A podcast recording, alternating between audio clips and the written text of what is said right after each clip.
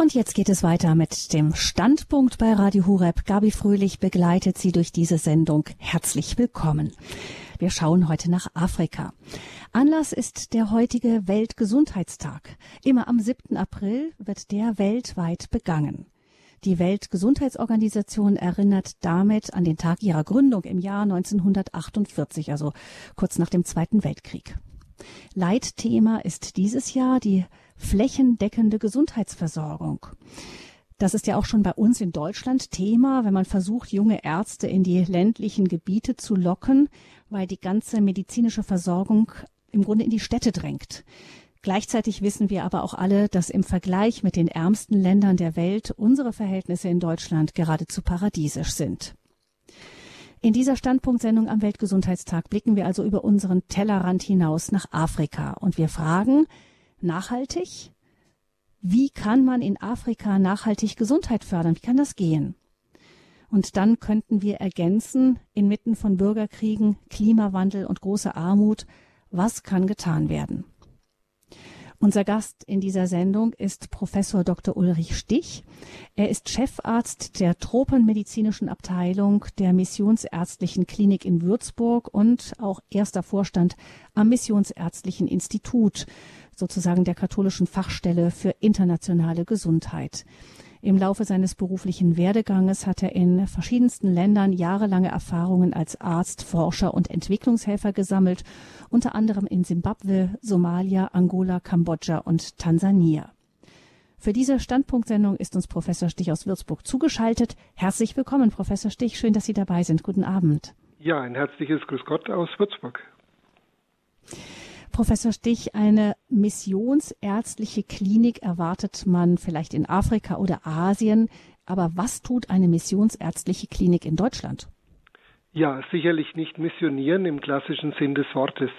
Letztendlich kommt es aus unserer Geschichte. Das Missionsärztliche Institut ist vor knapp 100 Jahren gegründet worden, damals zur Unterstützung tatsächlich der Kirche in Übersee, wie es damals hieß. Ähm, es war von vornherein klar, dass eben die Predigt des Evangeliums nicht ausreicht, sondern dass man immer auch eine Schule, Erziehung und eine Gesundheitsstation oder gar ein Krankenhaus mit an die Seite stellen muss.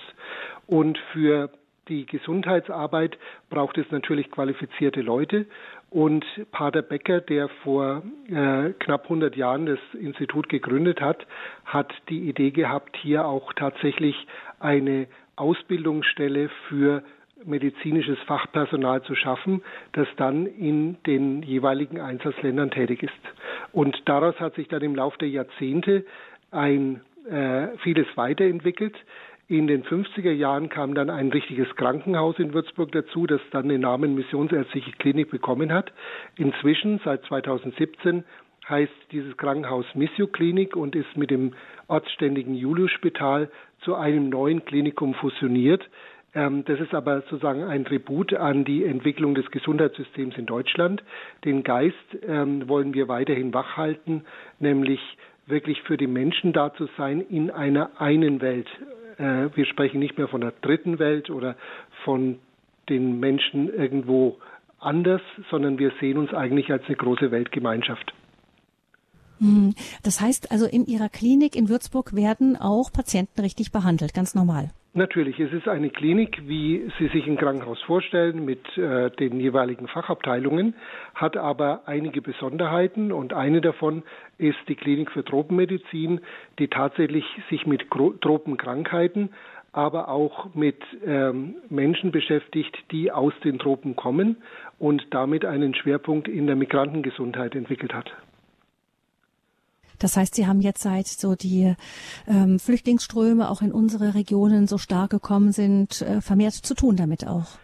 Ja, natürlich. Allerdings haben wir das Problem schon viel, viel früher angegangen.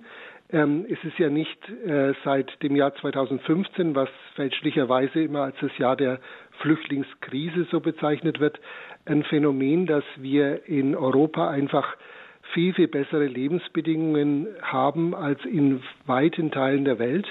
Und dass natürlich ähm, das eine, äh, eine Migrationsbewegung auch auslöst, die im Grunde ihren Ausgang hat von den schlimmen Lebensbedingungen der Menschen in den jeweiligen Herkunftsländern, sei es Krieg wie in Afghanistan oder Syrien oder sei es einfach die blanke Armut und die Vielzahl an Krankheiten, wie wir es in den afrikanischen Ländern reihenweise erleben. Hm. Aber auch zum Beispiel, wenn jetzt ähm, jemand nach Afrika reist und sich dort Malaria einfängt und dann damit nach Hause kommt, der landet dann auch bei Ihnen? Ja, natürlich. Er kann zumindest bei uns landen und das ist eine unserer wichtigsten Aufgaben. Einmal natürlich auch Touristen, Reisende, Geschäftsleute vorher zu beraten, welche Impfungen notwendig sind, welche, welchen Schutz vor der Malaria und vor anderen Tropenkrankheiten man äh, machen kann. Aber auch wenn dann nach der Fernreise eine schwere Krankheit auftritt, dann sind wir Tag und Nacht äh, tatsächlich eine Anlaufstelle. Und äh, das ist mhm. etwas, was wir seit vielen Jahren machen und auch im Grunde sehr gerne machen. Allerdings ähm, ist das nur ein Teil unserer Tätigkeit. Ein anderer Teil ist ähm, eben, wie ich es schon gesagt habe, die Versorgung von Menschen mit Migrationshintergrund. Und ein anderer wesentlicher Teil ist dann die Arbeit des Missionsärztlichen Instituts, das sich als Fachstelle für globale Gesundheit empfindet. Hm. Es gibt ja bei uns ähm, immer wieder Stimmen, die sagen, ja, mit dem Klimawandel, es wird wärmer bei uns. Ähm, da gibt es dann auch Krankheiten, die typisch für Länder am Äquator sind, die äh, sind, die gibt es dann demnächst auch bei uns. Sehen Sie das auch so? Also da ist sicherlich was dran. Der Klimawandel findet statt. Ich denke, wir müssen realisieren, dass wir die letzten Menschen auf der Erde sind, die bereits die Folgen des Klimawandels wahrnehmen können. Denken Sie an den vergangenen Sommer in Deutschland, aber das ist nur die Spitze eines Problems, wenn Sie in anderen Ländern einfach die ganzen Daten sammeln. Also wir sehen es jetzt schon, Klimawandel findet statt, ganz gleich, was viele äh, äh Leute, einschließlich des amerikanischen Präsidenten, dazu denken. Äh, aber wir sind auch die letzte Generation, die noch in der Lage wäre, etwas dagegen zu tun. Wenn dann ein gewisser Tipping Point, also ein, ein Punkt, äh, der keinen, keine Wiederkehr mehr zulässt, erreicht ist, dann wird eine Entwicklung stattfinden, die äh, zu unser aller Nachteil auf der Welt sein wird. Und wir stehen unmittelbar vor dieser Schwelle. Das ist eine wissenschaftliche Tatsache. Ähm, keiner kann genau prognostizieren, wann und was stattfindet, aber dass dieser Trend da ist, ist einfach ganz sicher. Und im Rahmen dessen wird natürlich auch eine Ausbreitung von zum Beispiel Infektionskrankheiten stattfinden die aus den Tropen kommen könnten, aber auch viele, viele andere gesundheitliche Phänomene, die in der Folge des Klimawandels auftreten. Und ähm, wir haben schon in den letzten Jahren wahrnehmen können, dass in Europa zum Beispiel tropische Virusinfektionen vermehrt auftreten, Dengue-Fieber in Südfrankreich, ähm, die äh, Leishmaniose in Norditalien. Und es ist wirklich eine Frage der Zeit, wann diese Krankheiten auch überspringen auf die Zone nördlich der Alpen. Das ist aber jetzt überhaupt kein Grund zur Panik. Also man darf jetzt nicht da in eine Art von Fatalismus verfallen, sondern man muss einfach realisieren, dass es die Folge unserer Zeit, unserer Entwicklungen auf der Erde, an denen wir alle auch maßgeblichen Anteil haben. Und auf das muss man sich jetzt professionell vorbereiten. Es hat keinen Sinn, darüber zu jammern, dass äh, alles nur viel schlimmer wird, tut's ja eigentlich auch nicht, sondern ähm, es ist eher die Frage, was können wir, was können Sie, was können ich gegen diese Entwicklungen tun. Hm. Sie sagten, ähm, wir kriegen, wir sind die Letzten, die das hier mitbekommen, wie zum Beispiel beim letzten Sommer und überhaupt das, das Wetter, das geradezu Kapriolen schlägt bei uns in den letzten Jahren. Ähm, Sie sagen aber, woanders ist das viel stärker zu spüren, der Klimawandel. Wo machen Sie das fest dann in den Ländern, mit denen Sie einfach viel zu tun haben? Ja, also wenn wir ähm, sehen, dass es zum Beispiel ähm, immer schwieriger wird, äh, für die Weihnachtsferien einen äh, Wintersport zu buchen, ne? ob denn tatsächlich Schneesicherheit besteht äh, angesichts der, des milden Herbstes und so, ähm, dann ist es etwas, was unserer wintersportorientierten Industrie natürlich Schaden bringt. Aber das gleiche Phänomen führt in anderen Teilen der Erde, zum Beispiel im Sahelgebiet äh, im äh, subsaharischen Afrika, dazu, dass ähm, sich äh, dass äh, sich die Situationen so verändern, dass Regionen nicht mehr bewohnbar werden. Dass es dort so heiß oder so äh, so niederschlagsarm wird, dass Menschen abwandern müssen von diesen Zonen oder äh, Klimawandel wird dazu führen, dass die Meeresspiegel steigen, weil die Polkappen abschmelzen. Und das ist dann für Länder wie Bangladesch oder für viele Staaten im Pazifik eine wirkliche Existenzfrage. Und das ist eine ganz andere Dimension als die in Anführungszeichen Luxusprobleme, die sich dann bei uns in Mittel- und Nordeuropa stellen. Also Klimawandel ist etwas, was in anderen Teilen der Welt über Leben und Tod entscheiden wird. Und im Gefolge dessen natürlich auch ähm, eine Veränderung des Krankheitsspektrums. Und das ist wieder etwas, was uns von der Tropenmedizin natürlich auf den Plan bringt. Hm. Sie sprachen von diesem Point of No Return, diesem Punkt, an dem es die Umkehr nicht mehr gibt. Kann man das äh, festmachen an irgendetwas, wo dieser Punkt ist? Ähm, da ist es äh, wichtig, den Leuten zuzuhören, die sich wirklich professionell und wissenschaftlich mit der Thematik befassen. Und da gibt es auch in Deutschland zum Beispiel das Potsdamer Institut für Klimaforschung. Äh, es gibt viele andere namhafte Wissenschaftler. Und ähm, die sagen uns alle, dass wir voll in dem Trend der äh, globalen Erwärmung und damit des Klimawandels sind.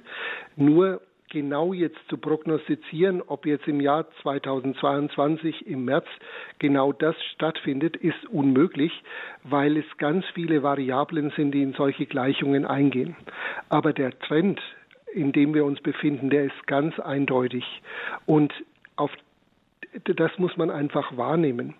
Und ähm, je mehr wirtschaftliche Interessen bestehen, möglichst nicht mhm. an dem zu ändern, was, was wir haben, umso mehr wird man auch das Phänomen Klimawandel negieren. Und je, mehr man, je näher man ist an den Schicksalen der Menschen in den Entwicklungsländern, speziell auch in Afrika, umso eher sieht man jetzt schon die Auswirkungen des Klimawandels. Und wie gesagt, wir sind die Letzten, die schon sehen, was es macht, aber noch etwas dagegen tun könnten. Hm. Wir schauen ja in dieser Sendung jetzt ähm, nicht speziell auf den Klimawandel, aber wir verstehen doch schon, dass ähm, Gesundheitsversorgung zunächst auch mal etwas mit Prävention zu tun hat. Also mit dem, wie können wir überhaupt verhindern, dass ganz bestimmte gesundheitliche Probleme überhaupt auftreten. Ja, das gilt aber nicht nur für Afrika, sondern auch äh, gerade für uns genauso. Ähm, wichtig ist, die verschiedenen Komponenten der Gesundheitsversorgung nicht gegeneinander auszuspielen. Also zu sagen, das ist wichtiger als jenes. Aber Sie haben völlig recht, wenn Sie sagen, Prävention ist eine ganz wichtige Maßnahme, ähm, die sich allerdings viel schlechter verkaufen lässt auch. Ne? Wenn Sie zum Beispiel Spenden werben, ähm, dann ist es viel äh, erfolgreicher, wenn Sie Geräte zeigen, die Kranken zugutekommen, wenn Sie ein Krankenhaus errichten, eine Gesundheitsstation unterstützen, als wenn Sie sagen, wir machen Gesundheitsaufklärung, wir machen Impfprogramme, wir machen präventive Maßnahmen. Ähm, natürlich ist es so, Prävention verhindert Krankheiten, aber es ist immer wichtig, das gesamte Bild zu sehen. Also die Prävention ist ein Teil dessen, was ähm, notwendig ist, um unser aller Recht, Menschenrecht auf Gesundheit zu verwirklichen. Und ich glaube, in der ganzen Diskussion, was jetzt gut ist für Afrika oder gut für Flüchtlinge oder gut für uns, ist, muss uns leiten der Gedanke, es handelt sich hier nicht um Wellness oder um Wohlergehen oder um Komfort, sondern um ein Menschenrecht. Der, das, ähm, der Zugang zu einer bestmöglichen Gesundheitsversorgung für jeden Menschen, ganz gleich welcher Rasse, welchen Geschlechtes, welchen juristischen Status. Äh, der bestmögliche Zugang zur Gesundheitsversorgung ist ein fundamentales Menschenrecht. Und Gesundheit ist eine Basis für Entwicklung. Solange Sie krank sind, wirklich auch schwer krank, können Sie überhaupt nicht daran denken, irgendeine Art von Entwicklung für sich oder Ihre Familie zu realisieren.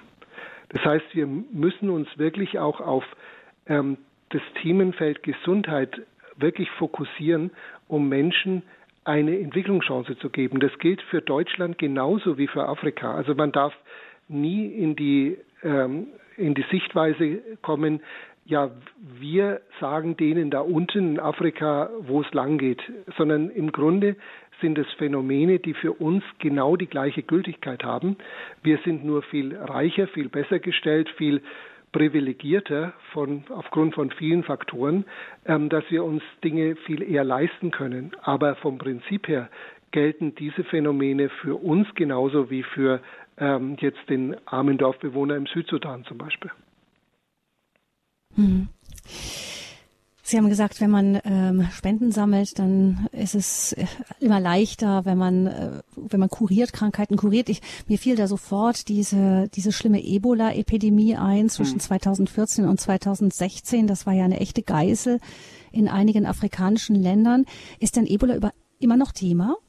Und ob ähm, und ganz wenige, auch ich bin sicher unserer Hörer, realisieren, dass wir derzeit die zweitgrößte Ebola-Epidemie aller Zeiten haben. Sie haben recht, das, was 2014 und 2015 in Westafrika, also Guinea, Sierra Leone, Liberia passiert ist, das war ganz schrecklich und da blicken wir auf mindestens 24.000 Ebola-Patienten damals, von denen etwa die Hälfte verstorben ist. Aber wir haben jetzt die zweitgrößte Ebola-Epidemie im Ostkongo. Bisher gab es noch keine Ausbringung von Fällen außerhalb der Landesgrenzen. Und jenes Gebiet im Osten des Kongo ist ein Gebiet, was, ähm, was touristisch überhaupt nicht interessant ist, was eines der gefährlichsten Gebiete überhaupt auf der Welt ist, einer der schlimmsten Plätze zu leben für Frauen mit extrem hohen Vergewaltigungsraten, einer massiven Unsicherheit in der Region. Und deswegen ist es auch dort so schwer zu arbeiten. Und deswegen interessiert sich auch bisher kaum jemand. Deswegen gibt es so wenig Bilder und Presseaktivitäten. Aber wenn der erste Fall äh, dann in Uganda oder gar in Europa auftreten würde, der eben von dort exportiert würde, dann wäre mit einem Mal die Hektik wieder so groß, wie es damals in Westafrika war. Wenn wir uns zurückbeamen in das Jahr 2014, dann ist Ebola nur deswegen in aller Munde gewesen, weil die ersten Fälle auch in Europa aufgetreten sind. Zum Beispiel ein Missionsarzt aus Spanien oder äh, Amerikaner, US-Amerikaner, die mit Ebola dann in ihr Heimatland zurückgekehrt sind. Und mit einem Mal war es die große Bedrohung. Bis dahin sind aber schon Tausende von Menschen in Afrika erkrankt gewesen, um die sich keiner gekümmert hat. Also keiner zu, ist übertrieben, er hat so eine Grenzen zum Beispiel war schon längst da, aber um die sich die Weltgemeinschaft nicht gekümmert hat. Und genau das Gleiche findet jetzt im, im Ebola-Gebiet im Ostkongo statt, ähm, unter noch schlechteren Voraussetzungen, weil die Sicherheitslage so prekär ist. Und die Kirche ist die letzte moralische Autorität in der Region. Man kann jetzt über Kirche denken, wie man will.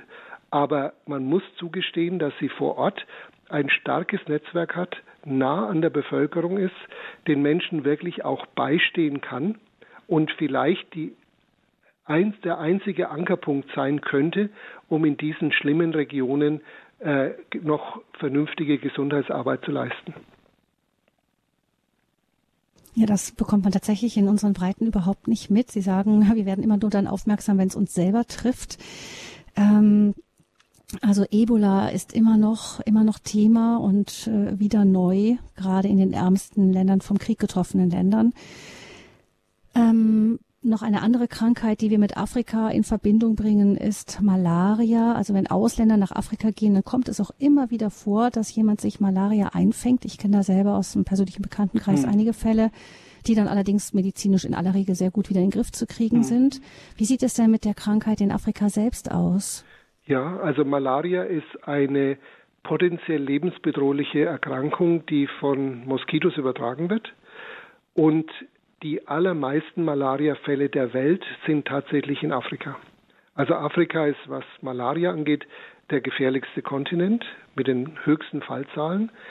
Und ähm, das Risiko, dort Malaria zu bekommen, besteht natürlich gerade bei Reisen, die uns weg der ausgetretenen Touristenpfade hin zu den Orten bringen, wo die Menschen leben. Also wenn wir zum Beispiel äh, in einem westafrikanischen Dorf einfach mal einen Monat verbringen, haben wir ein wirklich sehr hohes Risiko, selbst an Malaria zu erkranken. Und Die Zahlen sind in den letzten zehn Jahren deutlich zurückgegangen, was Malaria äh, und Malaria-Todesraten angeht.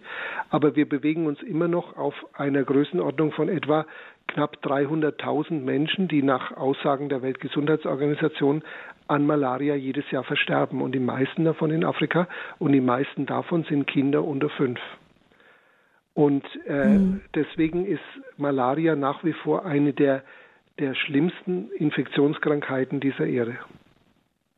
Obwohl, wie Sie sagen, die, sie mhm. leicht behandelbar wäre. Also der Malaria-Patient, der zu uns jetzt in die Klinik kommt, ähm, wenn er nur einigermaßen früh in seinem Krankheitsverlauf äh, es schafft, zu uns zu kommen, den können wir praktisch immer ohne Folgeschäden retten. Also Malaria ist heilbar, ist gut behandelbar äh, wenn es noch nicht zu schweren Organschäden gekommen ist, dann kriegen wir das hier mit unseren Mitteln in aller Regel relativ leicht hin.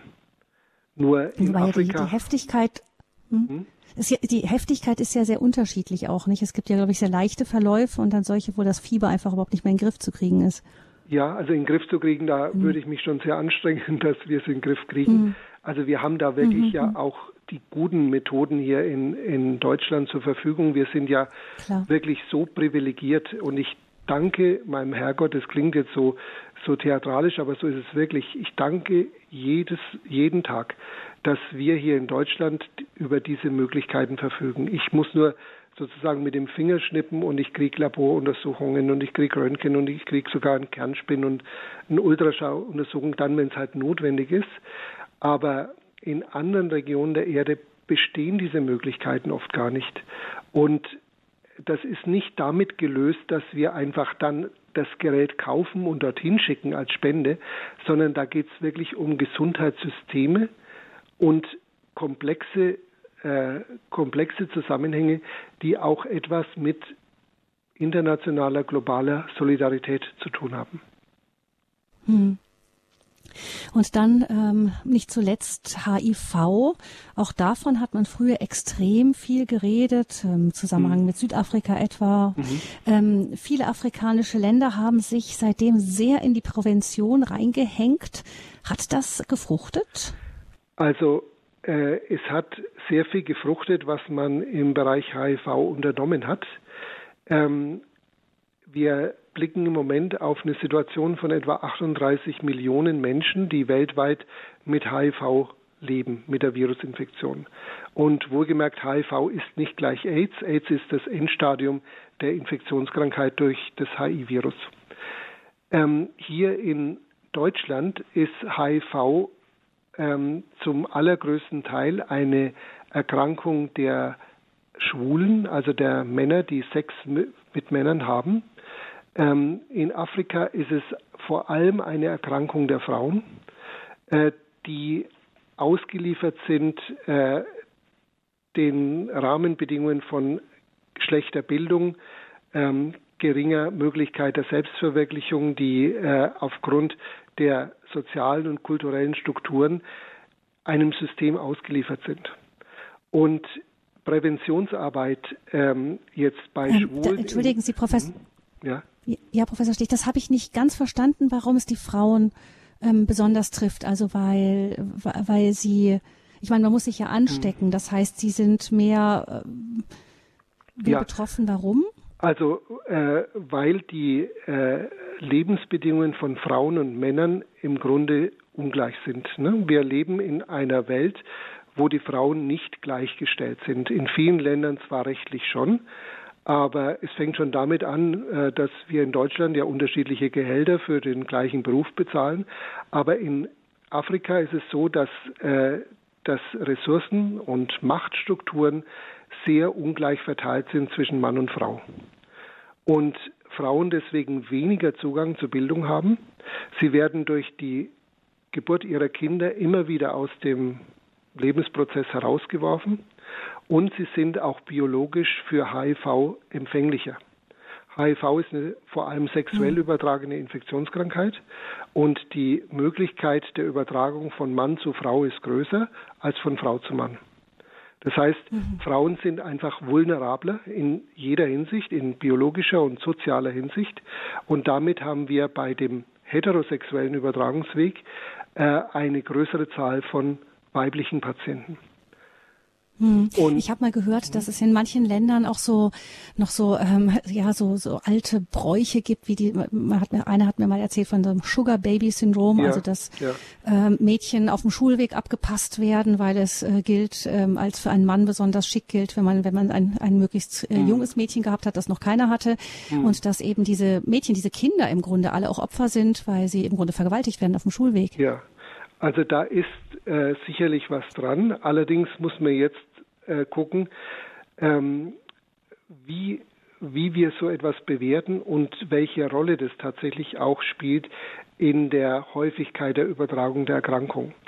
Und mir kommt oft der Verdacht, dass wir uns auch gerade die Medien gerade auf solche Stories besonders stürzen weil wir sagen, mhm. oh, das ist, das zeigt nur, dass ja in Afrika Menschen sind, die mindere Moralvorstellungen haben. Das hilft uns, uns über von der Situation zu distanzieren und zu sagen, die sind ja im Grunde selber schuld.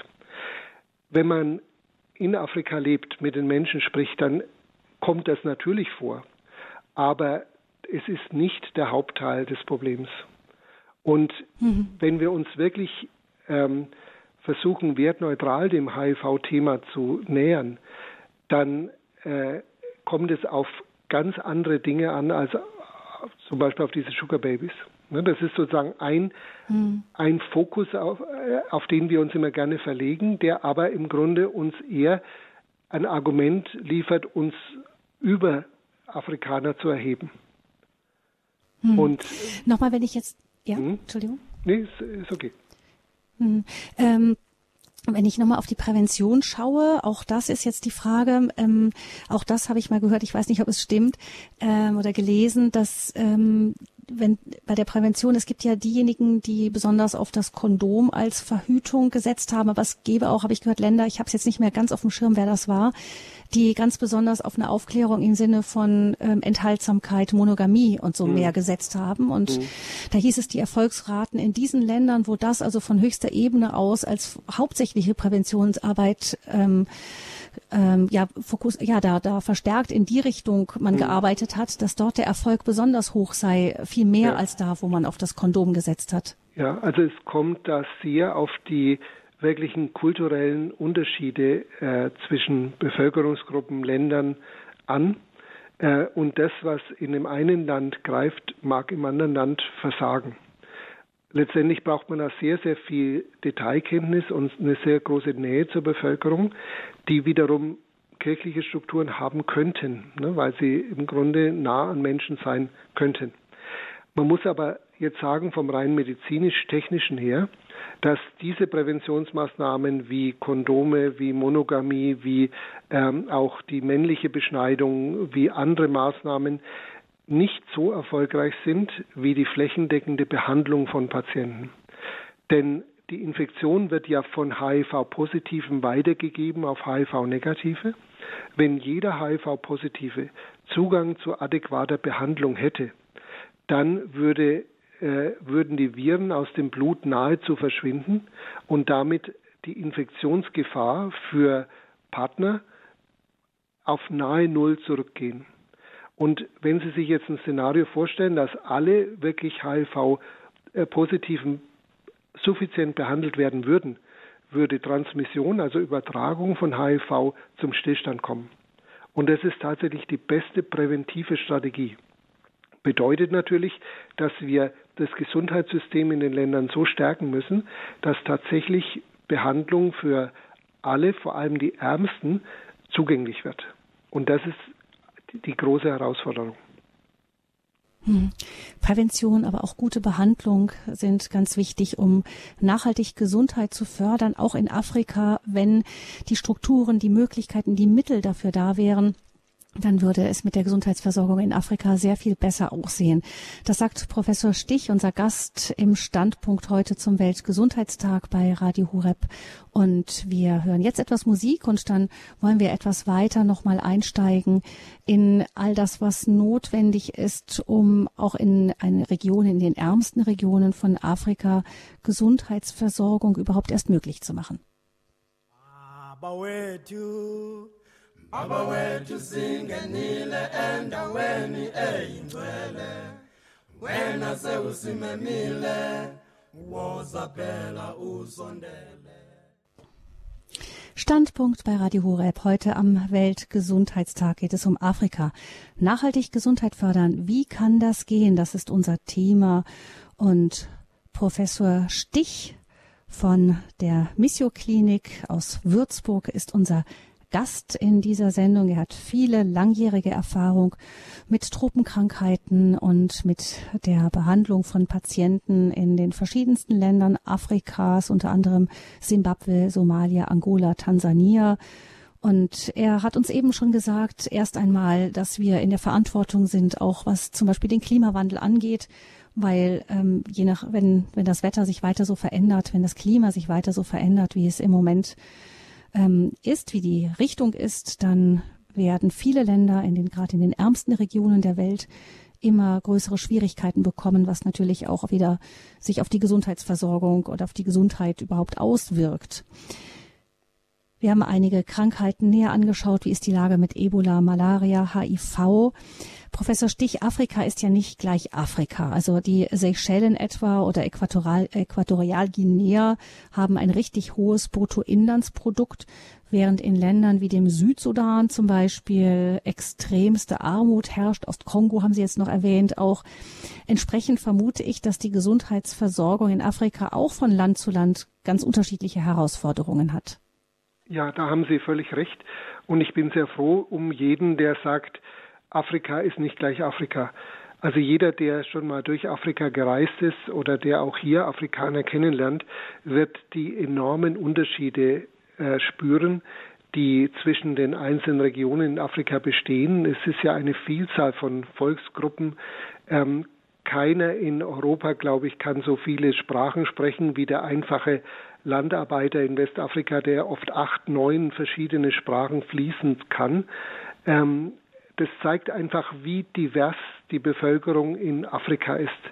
Und die äh, Geschichte jeder einzelnen Volksgruppe ist auch ganz, ganz unterschiedlich. Die Traditionen, die kulturellen Wurzeln. Und dann kommt natürlich die Zeit des Kolonialismus und es gibt große Unterschiede zwischen dem frankophonen und dem anglophonen und dem lusophonen Afrika. Äthiopien ist nie kolonialisiert worden. Also Sie sehen, es ist eigentlich hinter Afrika eine ungeheure Diversität. Und Dementsprechend haben auch die Länder oft eine unterschiedliche Entwicklung genommen. Es gibt Länder, die von vornherein so als Failed States äh, liefen, also die es nie wirklich geschafft haben, ähm, aus äh, den Schwierigkeiten herauszukommen. Andere haben es sehr gut geschafft.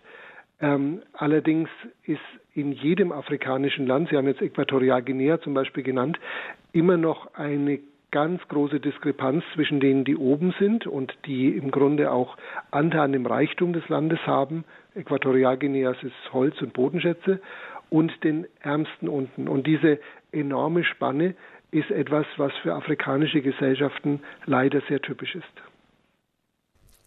Sie haben von den Failed States gesprochen, von den gescheiterten Staaten. Als ein solcher gescheiterter Staat gilt im Moment auch, obwohl er noch ganz jung ist, jüngster Staat der Welt, erst vor acht Jahren unabhängig geworden, der Südsudan. Mhm. Ähm, der ist ja von einem jahrelangen Bürgerkrieg völlig zermürbt. Ähm, die Menschen trauen sich in manchen, manchen Regionen gar nicht aus dem Haus auf die Felder. Arbeit ist ganz schwierig in vielen Regionen, eben deswegen, weil man sich kaum raustraut. Das internationale Personal traut sich vielfach gar nicht erst ins Land. Also wenn es um Gesundheitsversorgung geht, dann müsste der erste Schritt ja auch erstmal die Abwesenheit von Gewalt sein. Natürlich, also äh, Gewalt ist etwas ganz, ganz Schlimmes und gesundheitsgefährdendes. Ne? Also ähm, auch in anderen Ländern, auch in den USA zum Beispiel, ne? man kann wirklich sagen, guns are bad for your health. Also äh, Schusswaffen sind schlecht für deine Gesundheit. Und äh, die großen Probleme mit der allgemeinen Sicherheit in vielen Ländern, und Südsudan ist da leider ein ganz eklatantes Beispiel, führen natürlich dazu, dass ähm, weder Entwicklungshilfe dahin kommt, wo sie hinkommen soll, als auch, dass die eigene Bevölkerung Entwicklungschancen generieren kann. Also wenn Sie ähm, immer wieder Situationen haben, dass äh, keine Schulen funktionieren, dann wächst vielleicht eine ganze Generation heran, die nie eine vernünftige Bildung gemacht hat. Das heißt, ähm, sie können dann nie erwarten, dass diese Länder auch nur annähernd eine Chance haben, gleichzuziehen mit dem, was in einer globalisierten Welt von Partnern erwartet wird. Hm. Das heißt, auch das ist dann erst einmal, ähm, solange, ja, solange ein Staat im Bürgerkrieg ist, solange äh, Völker gegeneinander kämpfen bis aufs, aufs Blut, ist natürlich Gesundheitsversorgung irgendwie nur noch, ähm, dass man versucht zu retten, was noch irgendwie zu retten ist. Ähm, Sie haben aber auch schon anklingen lassen, die Ungleichverteilung von den Ressourcen, also dass gerade in den Ländern Afrikas eine große Kluft ist zwischen den Ärmsten und den Reichen. Ähm, auch das ist natürlich eine Ursache von, von, ja, von Krankheit, von hm. Elend. Natürlich. Und es nimmt auch die afrikanischen Eliten mit in die Pflicht. Ne? Also man darf nicht dem Irrtum unterliegen, jetzt alles zum Beispiel auf die Kolonialzeit zu schieben. Das wird manchmal ganz gerne gemacht, ne, dass man sagt, aufgrund des Kolonialismus geht es den Ländern so schlecht und deswegen äh, ist die Schuldzuweisung auch eine ganz klare. Das nimmt die Verantwortung der, äh, lässt die Verantwortung der Menschen selber außen vor und auch der, der schlechten Regierungsführung, die in vielen Ländern äh, besteht. Ne? Und äh, auch gerade im Fall vom Südsudan müssen wir sehr viele Vergehen äh, im Sinn von Korruption, von Veruntreuung von Mitteln, äh, von äh, persönlichen Interessen zu Ungunsten der Interessen der Bevölkerung wirklich den lokalen Herrschenden anlasten.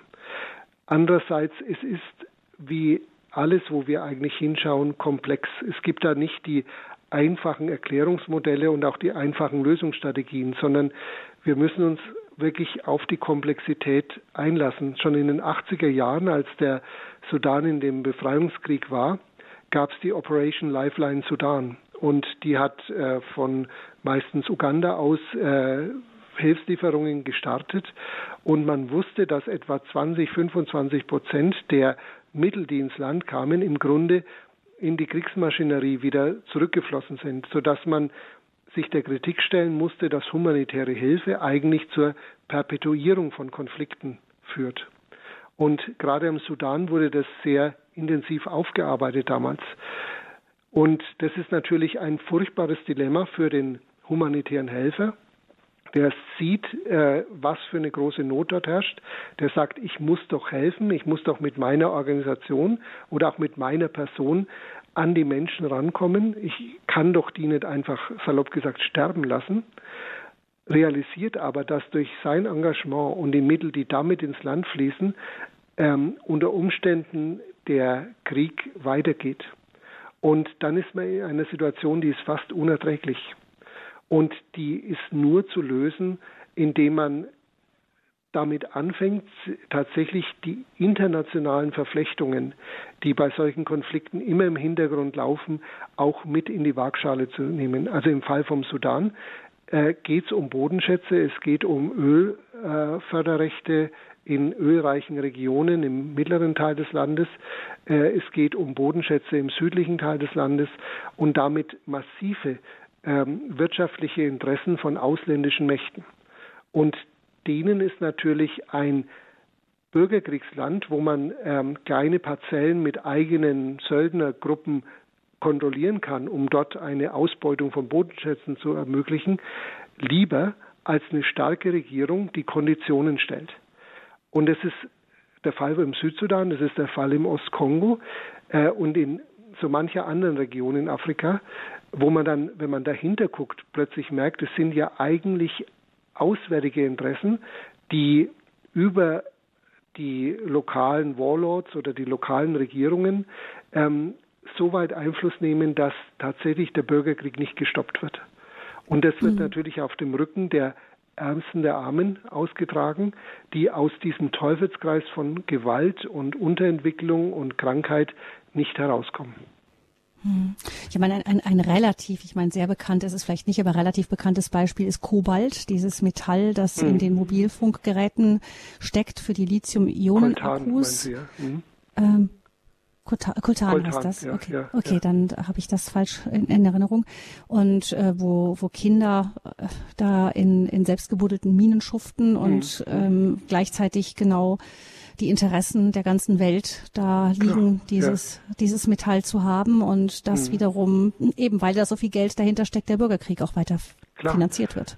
Klar, und äh, ich denke, das ist ähm, ohne jetzt da den anklagenden Finger in irgendeine Richtung zu heben. Ich denke, das muss man dann irgendwann auch tun. Aber zunächst mal geht es darum, überhaupt zu erkennen, dass unsere, unsere Lebensstil, unsere Art des Lebens sehr wohl etwas damit zu tun hat, wie es Menschen in anderen Teilen der Welt geht. Anderes Beispiel betrifft jetzt nicht Afrika, ist, äh, wenn wir jetzt immer mehr auf E-Mobilität gehen in Deutschland, ne, dass wir Elektroautos fördern. Für die Akku braucht man Lithium. Wo kommt das Lithium her? Ne? Das ist dann, da ist man dann sehr schnell in Bolivien, äh, wo äh, massive auswärtige Interessen äh, die Lithiumförderung in diesem Land äh, versuchen zu kontrollieren. Ne?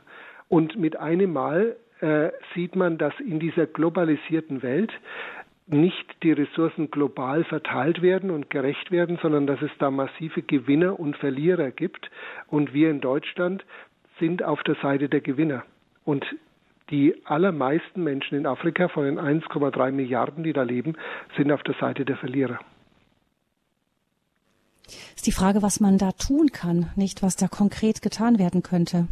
Jetzt mal in dem Beispiel von den Mobilfunkgeräten und den Rohstoffen, die dafür notwendig sind. Ja, also natürlich ist, äh, kann ich jetzt dadurch, dass ich sage, ich kaufe jetzt kein Handy mehr, ähm, nicht die Lebensbedingungen der Menschen im Kongo direkt verbessern. Ne? Also so einfach ist die Welt leider nicht gestrickt. Ähm, aber wenn ich schon mal damit anfange, mir diese Dinge bewusst zu machen und auch zulasse, dass es mich tatsächlich persönlich betrifft, dann ist der allererste Schritt getan. Und der nächste Schritt wäre dann natürlich auch, sich zu überlegen, wo sind denn die Gruppen, die Organisationen, die in diese Richtung ticken, die jetzt nicht auf Gewinnmaximierung aus sind, sondern auf fairen Handel, auf äh, Gerechtigkeit. Letztendlich käme da der Kirche auch eine große moralische äh, Aufgabe äh, zu. Inwieweit sie die tatsächlich dann auch zu spielen in der Lage ist, ähm, ist jetzt unser aller Aufgabe. Wenn wir ähm, selber sagen, wir sind Christen und wir äh, fühlen uns der christlichen Werteordnung äh, äh, zugetan, dann ergibt sich daraus natürlich auch eine Konsequenz in der Art, wie wir mit den Ressourcen dieses Planeten und den Lebensbedingungen von Menschen in anderen Teilen der Welt umgehen. Das heißt dann, in dem Fall ist dann Geiz eben nicht geil, sondern da muss man bereit sein, tiefer in die Tasche zu greifen, um eben denjenigen einen gerechten Lohn zukommen zu lassen, die ihn sich auch verdient haben. Ja, und damit sind wir sicherlich auch bei den großen politischen Fragen. Ne? Also ähm, ich selber kann sehr wenig an den Lebensbedingungen der Menschen im Kongo direkt ändern. Ne? Es sei denn, ich persönlich gehe hin, aber die Frage ist, ob das wirklich so gut ist, wenn, wenn wir jetzt in Kongo gehen, um dort zu helfen, ist es wirklich eine adäquate Hilfe, die, die sinnvoll ist? Wahrscheinlich eher nicht. Aber wir können versuchen, über unsere Position, wo immer wir sind in Deutschland, Einfluss zu nehmen auf die politischen Entscheidungsträger und einfach einen Druck aufbauen. Es gelingt ja schon in mancherlei Hinsicht Druck aufzubauen. Wenn jetzt am Freitag immer die Schüler auf die Straße gehen und, so sagen, und sagen, es geht um unsere Zukunft und das lernen wir gar nicht so in der Schule, oder wenn in Bayern ähm, mit einem Mal äh, der Artenschutz äh, ein großes politisches Thema wird, weil es ein großes Volksbegehren gab, dann zeigt es ja schon, dass Engagement von Menschen und Gruppen durchaus politische Konsequenzen haben kann.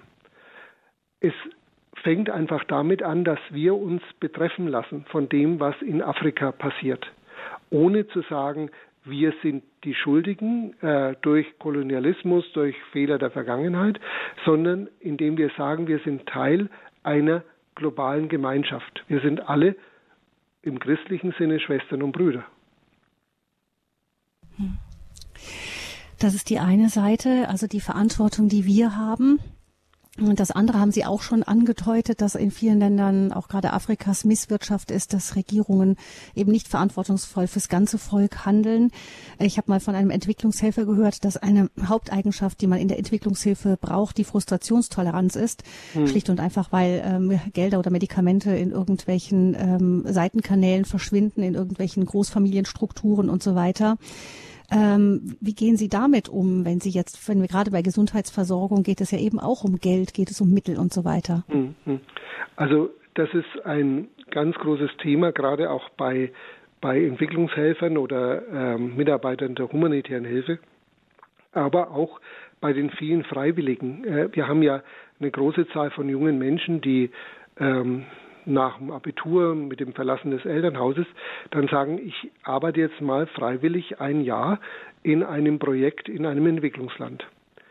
Und äh, die allermeisten, die diesen Weg gehen, sind hoch motiviert. Die sagen, ich möchte helfen, ich möchte meinen Beitrag leisten und sind dann sehr verwundert und dann auch enttäuscht und frustriert, wenn plötzlich die Bedingungen so sind, dass äh, man dort nicht mit offenen Armen empfangen wird, dass nicht alle Danke schreien, wenn man kommt, sondern dass mit einem Mal die Strukturen oft sehr komplex sind und vieles durchblickt man am Anfang gar nicht, ähm, warum etwas so läuft und nicht anders.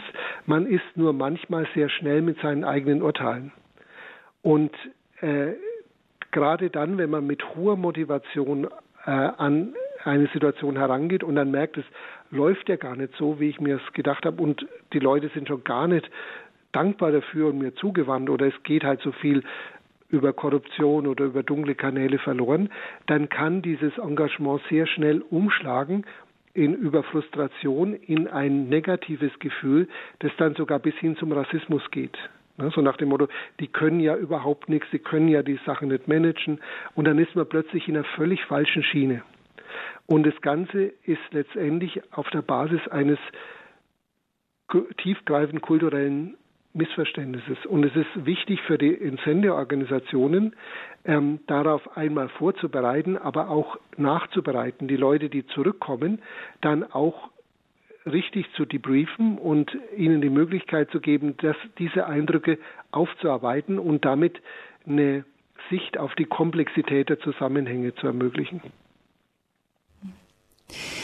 Um Gesundheitsversorgung in Afrika geht es. Ähm, ich frage mich, Professor Stich, nach allem, was Sie erzählt haben, ähm, ob Gesundheitsversorgung in Afrika nicht ganz anders aussehen muss oder auch nur ganz anders aussehen kann als bei uns. Also dass zum Beispiel bei uns ist ja so oft der Einzelne so ganz stark im Blick, der auch von mhm. oben bis unten rundum versichert ist und so weiter. Ähm, nach dem, was ich bisher von Afrika verstanden habe, geht es in Afrika eigentlich fast nur, wenn man auch Familienstrukturen nutzt, wenn, wenn, wenn das alles viel kleinteiliger läuft, oder? Ja. Oder viel also, direkter. Richtig. Ähm, letztendlich ist ähm, angewandte Medizin, Gesundheitsversorgung immer abhängig von den kulturellen und sozialen Rahmenbedingungen. Und so wie wir es hier betreiben, ähm, passt es vielleicht in unsere Welt, aber nicht notwendigerweise in eine Welt mit einer anderen Kultur und anderen Wertegefügen. Und selbst bei uns kommen wir ja an große Schwierigkeiten mit unserem Gesundheitssystem. Seit Jahren entwickelt sich die Krankenhausmedizin hin in ein betriebswirtschaftlich orientiertes Unternehmertum. Wir ähm, messen äh, Patienten nach ihrem Krankheitswert und manche Krankheiten bringen einfach mehr ein als andere und mit einem Mal entwickelt sich aus einem Betrieb, der eigentlich Gesundheit von Menschen im Vordergrund haben müsste, ein Gesundheitsunternehmen, das etwas verkauft, ne? Gesundheit verkauft. Und das ist ein, eine grundsätzlich aus meiner Sicht grundsätzlich falsche äh, Sicht der Dinge.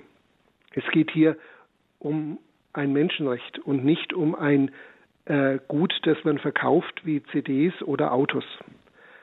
Ähm, das ist das Problem, mit dem wir hier in unserem Gesundheitssystem zu tun haben und äh, da sicherlich erst am Anfang eines langen und vielleicht sehr schmerzhaften Weges für uns alle sind.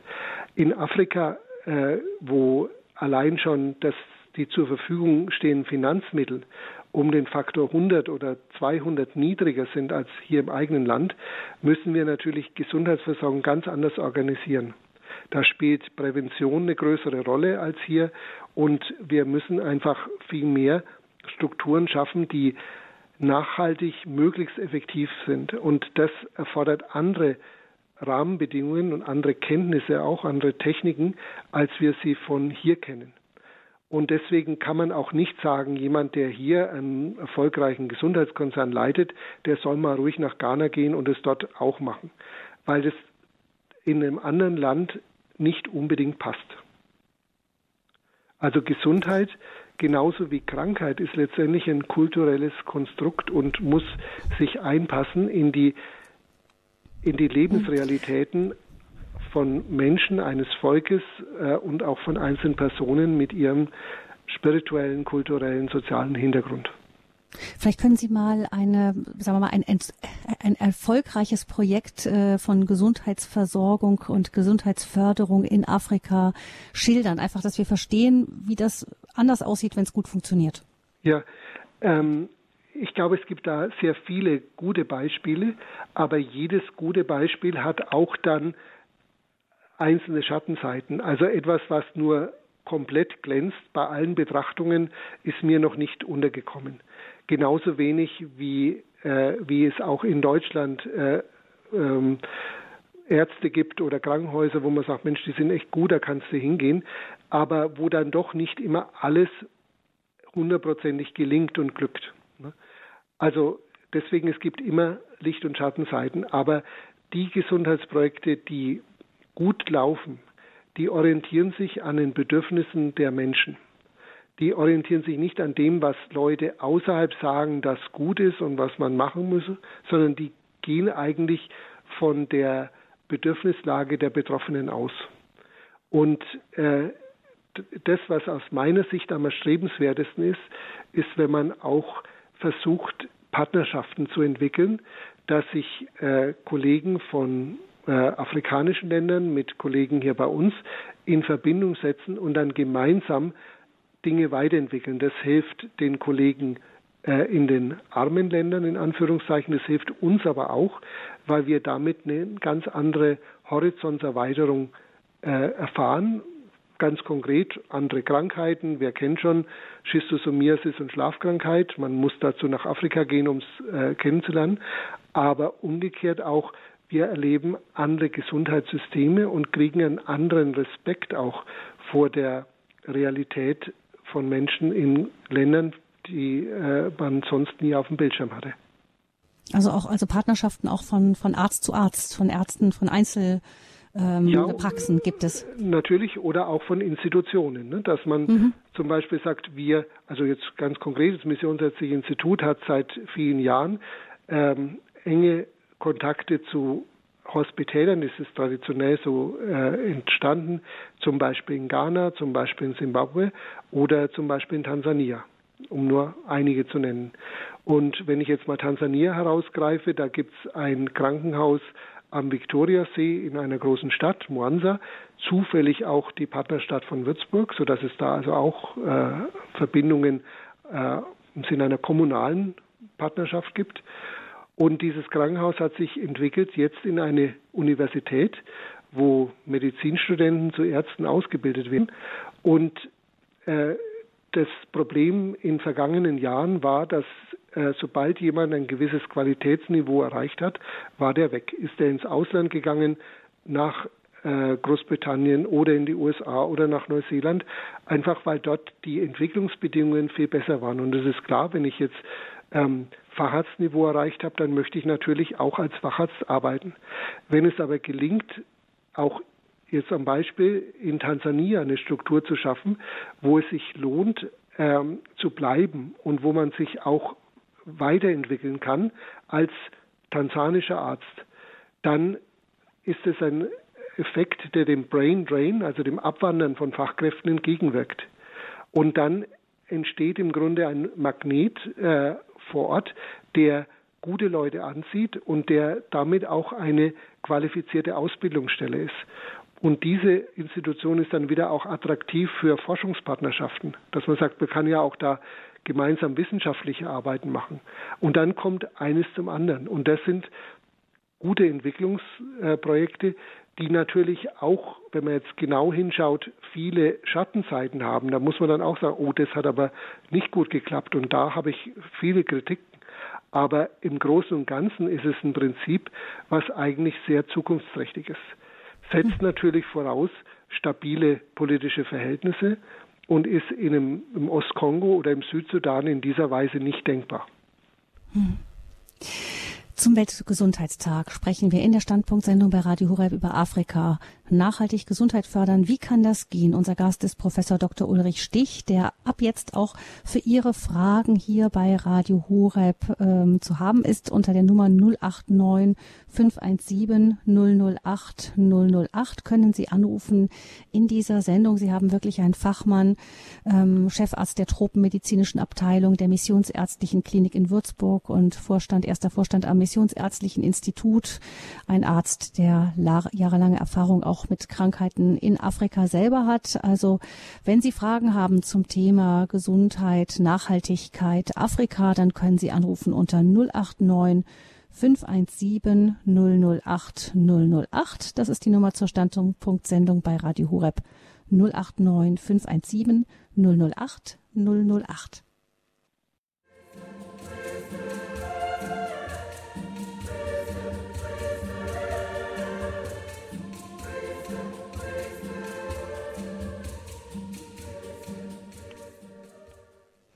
Das Kyrie aus der Misaluba ist ein schönes Beispiel von einer Verbindung eben von afrikanischer Musik und diesem kirchlichen Kyrie der alten klassischen Struktur der Heiligen Messe. Standpunkt zum Weltgesundheitstag Afrika, Gesundheit nachhaltig fördern. Wie kann das gehen?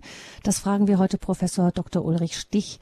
Er ist Chefarzt am an der Missio-Klinik in Würzburg und Sie können anrufen unter 089 517 008 008.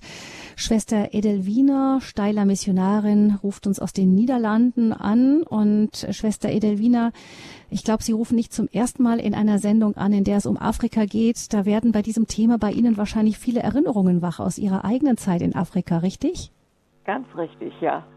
Das war mein Leben. Ich bin jetzt 83 und auch gesundheitlich nicht mehr fähig. Aber ich habe das Land geliebt. Und es war mir die Gelegenheit gegeben, im Busch, also fern von Accra, äh, ein Hospital aufzubauen mit 200 Betten und auch äh, eine Röntgenabteilung. Ich bin MTA und Krankenschwester und äh, Labor. Und wir haben das so sehr auf ja, hohen Standard gebracht, und die Menschen dort haben sehr viel Vertrauen gehabt. Auf diese Weise hat man das, die Menschen dort kennengelernt. Und die haben, also ich habe beste Eindrücke von ihnen. Es war wirklich schön. Und es ist natürlich so mit den Krankheiten, Malaria. Es gibt da äh, verschiedene Sorten Malaria. Ich hatte zum Beispiel äh, die Tropika und Gehirnmalaria, bin beinahe gestorben dabei. Äh, und außerdem ist es auch so, die Medikamente, die äh, Moskitos oder die, was da übertragen wird, äh, gewöhnt sich sehr schnell an Medikamente, müssen immer wieder neue entdeckt werden und die dann nur noch helfen, also die alten dann schon nicht mehr. Das ist auch bei uns, wenn wir jetzt hier zum Beispiel eine Schwester haben, die aus den Tropen kommt und Malaria hat, dann gibt man die alten Mittel. Das hat gar keinen Sinn. Und diese Dinge äh, sind natürlich für ein Tropeninstitut sehr wichtig. Ich habe da auch eine Zeit lang gearbeitet und äh, gelernt, was man lernen muss für die Tropen.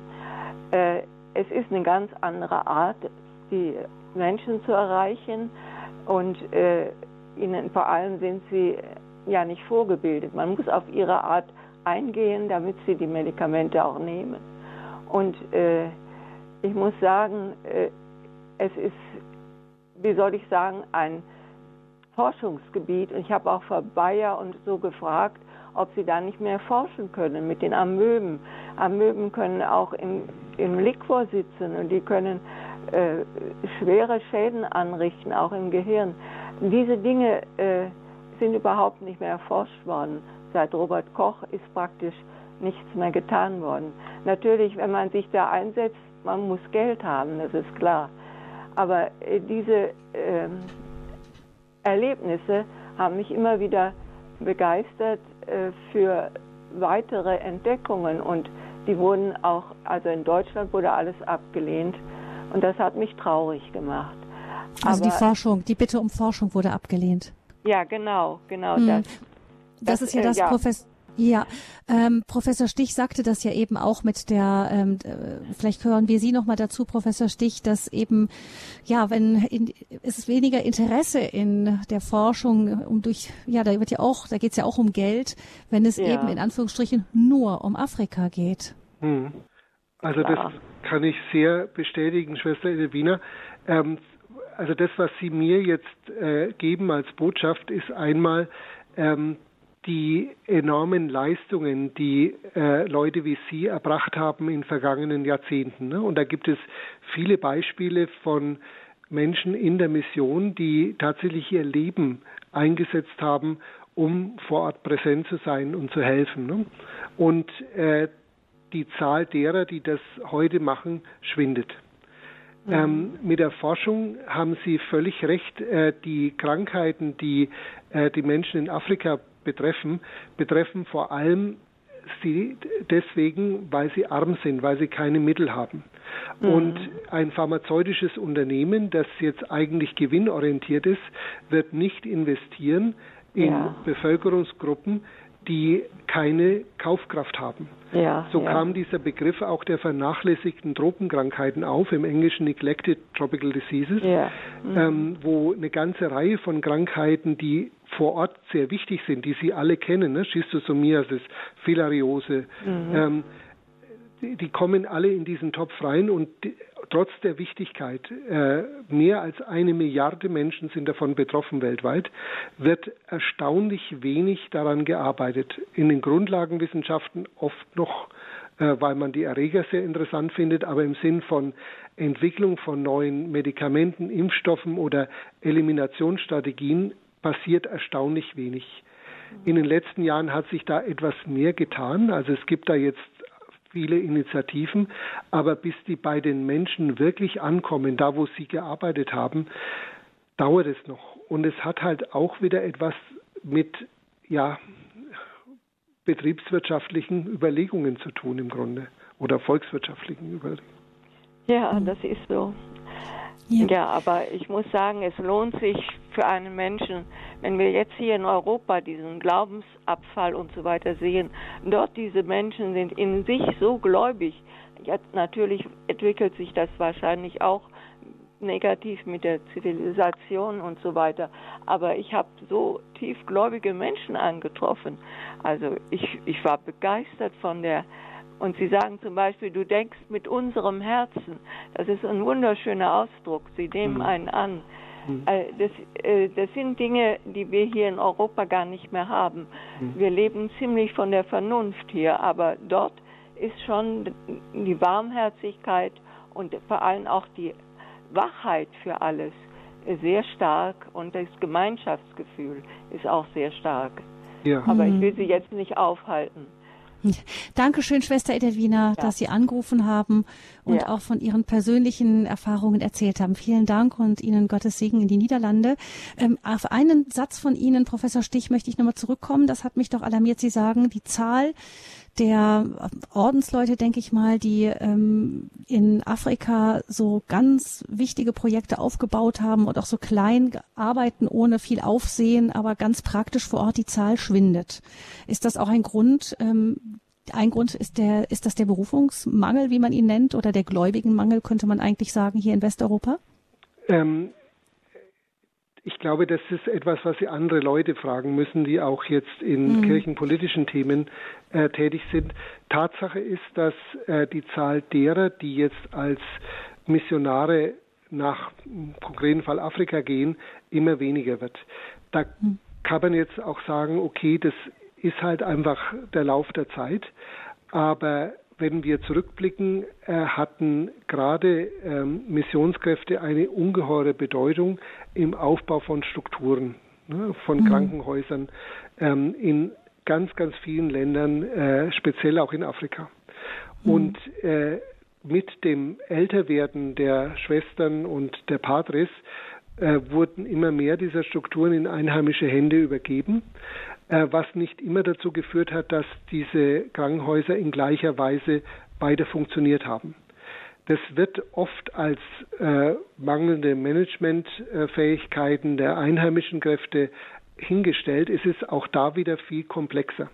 Man muss schon sagen, dass viele der Missionshospitäler an so einer Nabelschnur hingen äh, nach Europa, die relativ schnell gekappt wurde in dem Moment, wo die Missionskräfte abgezogen sind. Und mhm. dann natürlich in der gleichen Weise, mit der gleichen Qualität es weiterzuführen, ist praktisch unmöglich. Also das, was jetzt auch wieder eine große Aufgabe wäre, ist, solche Gesundheitsstrukturen in die postmissionarische Phase zu überführen und sehr frühzeitig äh, einheimische Kräfte, äh, die sowohl medizinisch als auch ähm, vom administrativen her qualifiziert sind, heranzuführen, auszubilden. Und die gibt es. Ne? Es ist nicht so, dass es in Afrika keine guten Leute gäbe. Im Gegenteil. Ne? Wir müssen nur die Möglichkeiten schaffen, sie zu fördern und zur Entfaltung zu bringen. Und dann eben wieder diese Nabelschnur eben in die Länder, in denen eben mehr Geldmittel sind, dann zu erhalten. Ja, wobei nicht in dem Sinn, dass wir Geld dorthin transferieren und es eine Einbahnstraße ist. Wir müssen wegkommen von diesem Prinzip wir hier und die da unten, sondern hm. wir müssen uns wirklich als Teil einer Weltgemeinschaft sehen. Und wie wir es vorhin mit dem Koltan in den Minen von Kongo hatten, ähm, es muss uns betreffen, wenn es dort Menschen schlecht geht. Vor 25 Jahren, heute fing der Genozid in Ruanda an. Ähm, das hat äh, das kann uns nicht kalt lassen, wenn so etwas passiert. Damals hat die Weltgemeinschaft viel, viel zu spät reagiert. Jetzt laufen chronische äh, Konflikte, chronische Katastrophen, die uns erstaunlich wenig betreffen, obwohl sie uns eigentlich betreffen müssten. Und an dieser Verhaltensänderung bei uns müssen wir arbeiten. Hm. 089 517 008 008 ist die Nummer, die auch Frau Nagel angerufen hat, die uns aus Bregenz anruft. Frau Nagel, guten Abend, ich grüße Sie. Ja, guten Abend, ich grüße Sie auch. Ich hätte eine Frage. Zum Teil wurden meine Anliegen schon beantwortet. Und zwar geht es um Folgendes. Mein Mann und ich, wir haben eine HNO-Arztpraxis geführt, sind vor drei Jahren in die Pension gegangen und haben unsere äh, gesamte Einrichtung in ein Krankenhaus nach Tansania in Kabanga spendiert. Ich war dann dort unten, habe äh, geschaut, wo man die Sachen am besten aufstellen kann. Und beim Zurückfliegen habe ich ein eigenartiges Gefühl bekommen. Ich habe im Krankenhaus auch die Waschküche besichtigt, unter anderem. Da waren zwei normale und eine ganz große Waschmaschine dort, aber nicht im Betrieb. Und zwei Einheimische haben an Bottichen mit Bürste die ganze Wäsche gebürstet, gewaschen. Dann habe ich so das Gefühl gehabt, na, wenn irgendwas kaputt geht, das wird einfach stehen gelassen. Ähm, ich habe das ein ungutes Gefühl dann gehabt. Sind die Leute äh, nicht so motiviert, sich zum Beispiel im Internet schlau zu machen, wie könnte man das reparieren oder holen sie sich da vielleicht ähm, fachmännische Personen aus den Städten, die Ihnen dabei helfen? Was haben Sie da für Erfahrungen gemacht? Wie, wie gehen die, die Leute da mit solchen Sachen um oder sind sie überfordert? Hm. Ja, also Frau Nagel, was Sie da ansprechen, ist ein Phänomen, das vielen sehr zusetzt. Wenn wir heute durch Krankenhäuser gehen, dann sehen wir riesige Halden oft von Elektroschrott, ne, von Geräten, die dort hingebracht wurden und die nicht mehr funktionieren, nicht mehr in Betrieb sind, aus welchen Gründen auch immer. Und auch da ist dann oft der voreilige Schluss, äh, ja, die lokalen Mitarbeiter sind nicht motiviert oder sie können es nicht managen oder ähm, wir wissen selber von unseren Geräten und vor allem, wenn sie komplizierter sind, ähm, wie schnell mal eine Wartung notwendig ist, wie schnell mal ein Ersatzteil gebraucht wird. Und dafür gibt es einen Wartungsdienst und da kommt dann auch oft der Reparateur der Waschmaschine zu Ihnen nach Hause und schraubt irgendeinen Teil aus und wieder ein und dann funktioniert es wieder. So eine Art von Wartung ist schwer verfügbar in diesen Ländern ähm, und meistens nicht da, wo wir unsere Spenden hingebracht haben. Ne? Also da wird dann in Kagame, äh, in einem sehr peripher gelegenen Krankenhaus, dann äh, etwas eingerichtet, aber die Versorgungsstrukturen für Ersatzteile und für die Wartung und so, äh, auch die die Schulung an Geräten findet oft nicht in adäquater Weise statt. Das ist jetzt nicht Ihre Aufgabe, Frau Nagel, wenn Sie Ihre Praxis auflösen, das sozusagen sicherzustellen, aber das muss man berücksichtigen dann, wenn man eine Gesundheitsstruktur aufbaut. Und da ist es oft so, dass ähm, unsere Geräte und Techniken und Technologien, so wie wir es uns wünschen, wie wir es gewohnt sind, unter Umständen nicht angepasst sind an die Erfordernisse in den, in den Zielländern. Und mhm. äh, einfache Technologien vielleicht dann die adäquateren sind. Mhm, mhm. Würde es da was bringen, wenn ich jetzt von hier einen Techniker, den ich kenne, bitte dahin zu fliegen, ein paar Sachen mitzunehmen, den Leuten vor Ort? Mhm. Hm, also es schafft wieder eine, eine, neue Art von Abhängigkeit. Ne? Mhm. Und auch die Kosten, die damit verbunden sind, jetzt hier jemanden äh, hinzuschicken. Ich meine, das Flugticket ist das eine, aber wenn es jetzt ein Techniker ist, dann hat er einen Verdienstausfall, dann äh, na, auch wenn man vielleicht jemand findet, der das ehrenamtlich macht. Aber das sind keine Strukturen, die, wie wir sagen, nachhaltig sind. Ne? Mhm. Ähm, das, ich sehe diese, diese hohe äh, Intention, die dahinter steckt und die ist bei vielen anderen in gleicher Weise vorhanden. Man will ja was tun, man hat was, was man gerne äh, zur Nutzung in den armen Ländern weitergeben möchte. Aber es ist, ich habe da äh, immer das Bild von einem Eisberg, wo halt die Spitze rausschaut und es ist, da fehlt ein Gerät. Ne? Mhm. Ein Mikroskop oder ein Blutanalysegerät oder ein Röntgengerät und so. Aber drunter, unter dem Eisberg, ist dann noch viel, viel mehr an Dingen, die vor Ort verfügbar sein müssen. Fängt an mit dem Strom, mit der Wartung, mit geschultem Personal, mit Ersatzteilen, mit Chemikal und so weiter und so weiter. Und solange das nicht auch berücksichtigt wird und auch die ganzen Folgekosten mitgedeckt sind, ähm, gehen viele dieser dieser Spenden letztendlich schief. Und das Schlimmste, was dann passieren kann, ist nicht, dass das Gerät kaputt geht, sondern dass der Spender desmotiviert ist und sagt, also äh, jetzt, jetzt habe ich denen schon was geschenkt und sie können es nicht und hat ja alles keinen Sinn. Und sowas hört man sehr oft in der Bevölkerung bei uns, stimmt aber nicht, wenn man wenn man sich mit den Ursachen und Hintergründen beschäftigt. Die Menschen dort, äh, also zumindest die, mit denen ich immer zu tun habe, die sind genauso verzweifelt, wenn ein Kind an einer vermeidbaren Krankheit stirbt, wenn ein Angehöriger ähm, erkrankt ist, wenn ich als Arzt nicht äh, meine Kunst entfalten kann. Ähm, also zu sagen, die, die wollen nicht, die sind nicht motiviert und so, was man vielfach hört, ist einfach an den Menschen Unrecht getan. Mhm. Ja, das, Sie haben recht. Es ist die Spitze des Eisbergs. Da müsste, müsste man noch viel mehr tun. Ich habe da auch mit der leitenden Oberschwester gesprochen. Mhm. Sie hat gesagt, sie hat äh, Geld bekommen, um ihre Leute gut auszubilden. Und als sie so weit waren, dass man sie überall einsetzen konnte, hat der Staat die ganz gut ausgebildeten Leute abgezogen. Ja ja, ja, ja, ja, genau. Oder viele gehen auch aus eigenem Antrieb weg, ähm, was nur zu verständlich ist. Ne? Wenn ich jetzt mhm. Kinder habe, möchte ich die natürlich auch auf eine höhere Schule schicken. Und die ist halt nicht in dem peripheren, Anführungszeichen, Buschhospital, das ich gar nicht mhm. respektierlich so nennen möchte, ne? sondern äh, das ist halt oft da, wo kranke Menschen sind, aber weit weg von den Strukturen, die sich Menschen wünschen, die höhere Ziele haben. Ne? Und es fängt bei der Schulbildung der Kinder, der eigenen Kinder an. Also ja. hat man die Tendenz einfach dann wegzuziehen dahin, wo, wo die Lebensbedingungen für einen selber besser sind. Und wenn dann noch der Staat kommt und sagt, ich, äh, ich gebe dir da äh, nicht nur ein höheres Gehalt, sondern auch eine Pension und äh, eine Dienstwohnung in der Hauptstadt, dann ist man tatsächlich schnell weg. Andererseits das sind trotzdem Menschen, in die man investiert hat und die ja weiterhin für ihr Land und für die Sache arbeiten.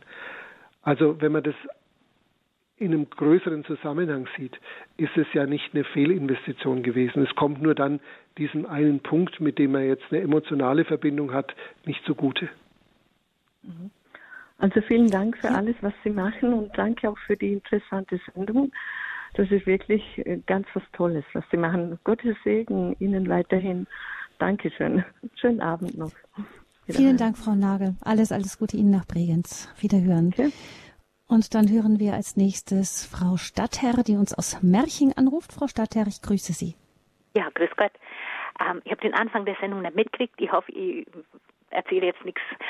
Vor 30 Jahren war ich auf einer Fortbildung in München und dann hieß es, ähm, ein Grund, wie AIDS entstanden ist, ist, dass man zum Impfen, ich denke, wenn ich mich richtig erinnere, der Polio-Impfung, hat man Affenblutserum benötigt, hat gesehen, dass da ein Virus mit drin ist, aber die Affen tut er nichts. Und von daher dachte man, er tut auch nichts. Und das Affenblutserum, also dieser AIDS-Virus der Affen, hat sich wohl im Labor beim Aufbereiten für den Impfstoff, wo man eben dieses Affenblutserum als Basis braucht hat, verändert zu dem Menschen AIDS und man hat es dummerweise mit eingeimpft und danach erst gesehen, was alles Schlechtes daraus geworden ist. Ähm, und dadurch, dass sich dieses Virus so schnell ständig verändert, findet man auch nicht wirklich ein Mittel dagegen, sondern kann nur immer nachreagieren.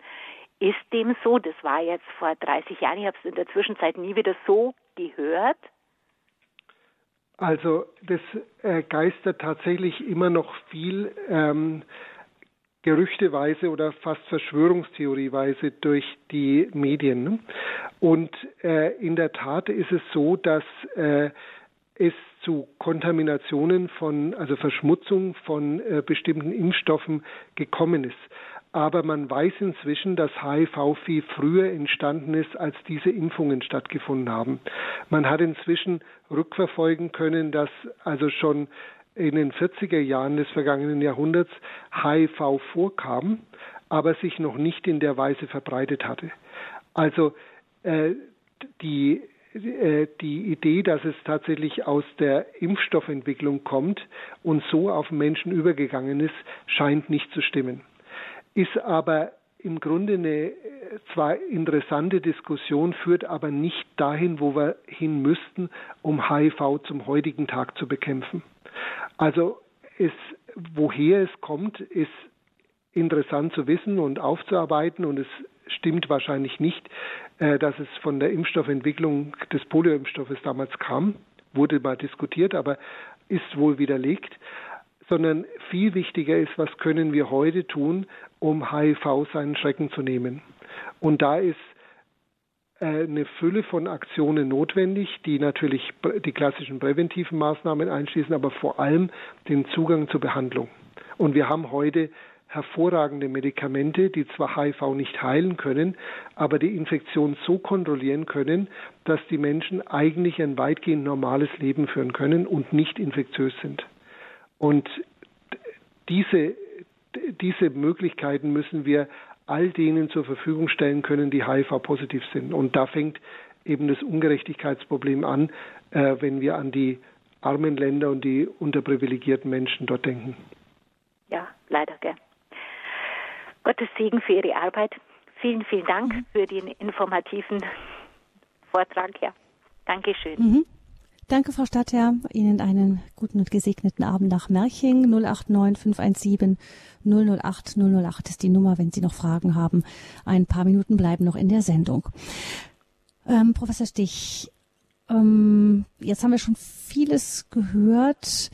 Für mich ist auch die Frage jetzt zum Beispiel, ähm, sammeln wir ja, Sie haben es am Anfang, haben wir so ein Jingle gehört, äh, da ging es um den Mariathon, den, der im Mai immer mhm. von den Radio Marias in der ganzen Welt ähm, veranstaltet wird, um Geld zu sammeln für den Aufbau von Radio Maria Stationen in der ganzen Welt. Und äh, Radio Horeb hat sich zuletzt auch stark in Afrika engagiert mit den Spenden von diesem Mariathon. Auch dieses Jahr wieder ist Afrika im Zentrum. Und da gibt es eben so Länder wie zum Beispiel den Südsudan, in dem ähm, Radio Maria mhm. aufgebaut wird. Jetzt ist Radio Maria ja ein Radio, das so, ähm, nennt es auch gerne Grassroot, also unten von, es kommt von, von unten viel von der mhm. Basis. Mhm. Es ist sehr umfassend auch, wie zum Beispiel Lebenshilfesendungen und so weiter. Gleichzeitig aber auch geht es um in Afrika, das ist der Wunsch der Bischofskonferenz zum Beispiel für, äh, für den Südsudan, um Versöhnung, um eine mhm. Haltung der Versöhnung und des Gespräches miteinander. Welche Rolle können solche Strukturen, wie zum Beispiel, ich nehme das jetzt einfach mal als Beispiel, wie zum Beispiel ein Radio Maria in Afrika haben, um zum Beispiel auch ähm, die Gesundheitsversorgung zu unterstützen? Also ich würde gerade solchen Multiplikatoren innerhalb der Kirchen äh, ganz viel Bedeutung beimessen.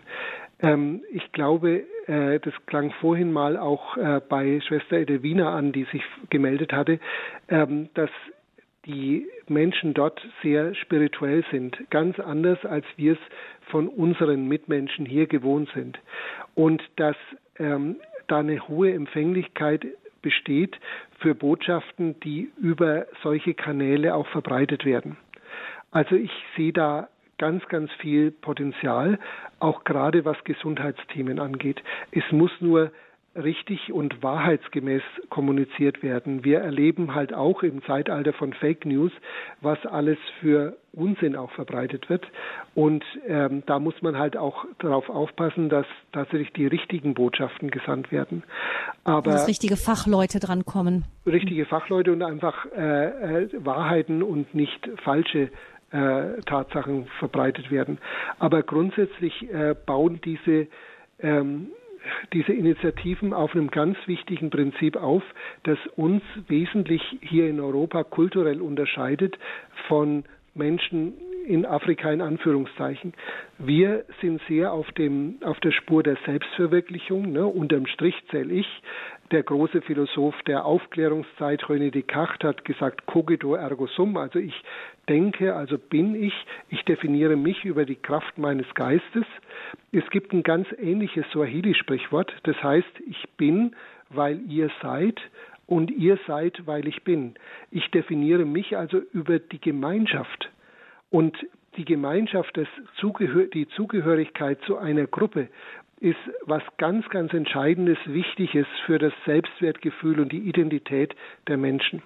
Ganz, ganz anders wie bei uns. Deswegen ist zum Beispiel Altersheime oder Leute weggeben oder so ähm, sowas völlig Fremdes in diesem Kulturkreis.